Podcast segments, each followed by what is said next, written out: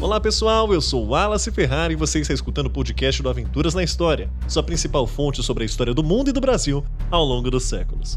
No primeiro episódio deste ano, vamos falar sobre um tema ligado à ditadura do Chile, que é nada mais que as obras de Gabriel Garcia que enfureceram Pinochet. E já dando um spoiler para vocês, a apreensão teve justificativa revelada depois de ter sido inicialmente atribuída ao mau estado dos containers. O texto é de Luísa Alves.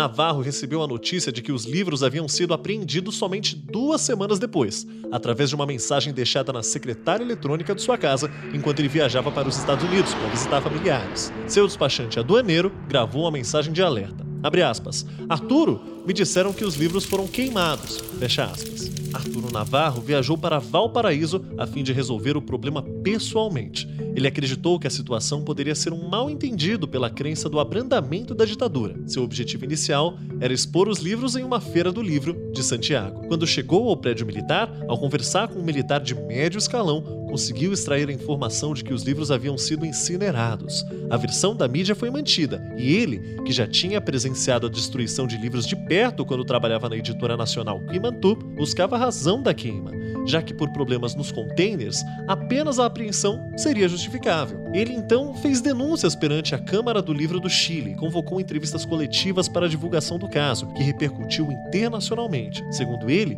Pinochet quis a censura para que não vissem o que ele chamou de como fizeram de trouxa, já que em uma passagem do livro é exposto o fato de que Miguel Litim, disfarçado, passou despercebido pelo próprio ditador no Palácio de la Moneda.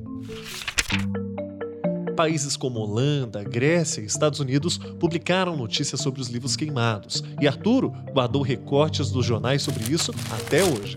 Na época, ele foi à embaixada colombiana, de onde os livros foram enviados para o porto de Boaventura, onde conheceu Libardo Buitrago, cônsul colombiano. Foi então que uma carta assinada por John Howard Balaresque, em 9 de janeiro de 1987, confirmou a queima dos livros pelos motivos de censura. O documento encontra-se no Museu Nacional da Memória, no coração de Santiago, com o seguinte escrito: abre aspas. As cópias de A Aventura Clandestina de Miguel Litim no Chile foram queimadas com uma medida de censura prévia sob o argumento de que o conteúdo transgrediu abertamente as disposições constitucionais. Fecha aspas. Desde o golpe que levou Augusto Pinochet ao poder em 1973, o cineasta Miguel Litim estava exilado.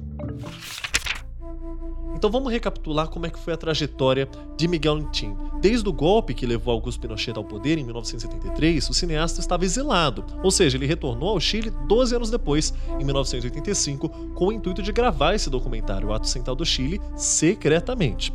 O livro conta os desafios enfrentados pelo cineasta para a gravação do filme que teve a sua estreia no Festival de Veneza de 1986. O vencedor do Nobel de Literatura, Gabriel Garcia Marques, vai além em sua obra, expondo o por trás das câmeras. Um dos momentos decisivos para a apreensão desses livros, segundo Arturo Navarro, seria uma passagem que descreve quando Miguel Litim se disfarçou de empresário uruguaio, encontrando com o próprio Pinochet dentro do Palácio de La Moneda sem ser reconhecido. Litim chegou a filmar mais 7 mil metros de película sobre a situação do país. Lembra? Filme antigamente era registrado em película, não tinha nada digital. A obra já havia sido publicada antes em capítulos pela revista Análises, no Chile. Meus amigos, o podcast do Aventuras na História vai ficando por aqui, mas ainda teremos muitos encontros em 2023. Por isso, não deixe de nos acompanhar em nossas redes sociais oficiais que estão aqui na descrição deste episódio e ficar por dentro dos próximos, que toda semana tem um assunto inédito. Muito obrigado e até a próxima.